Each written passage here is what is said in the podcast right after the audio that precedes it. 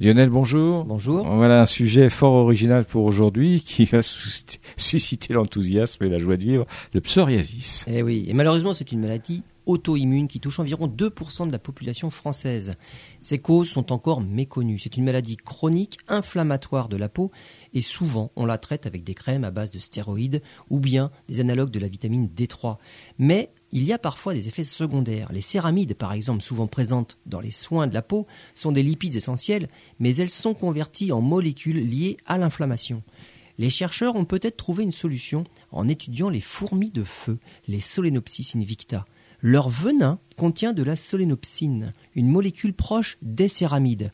Les chercheurs ont créé des analogues de la solénopsine des fourmis de feu. Ces molécules restaurent la fonction barrière de la peau sans en produire les effets inflammatoires.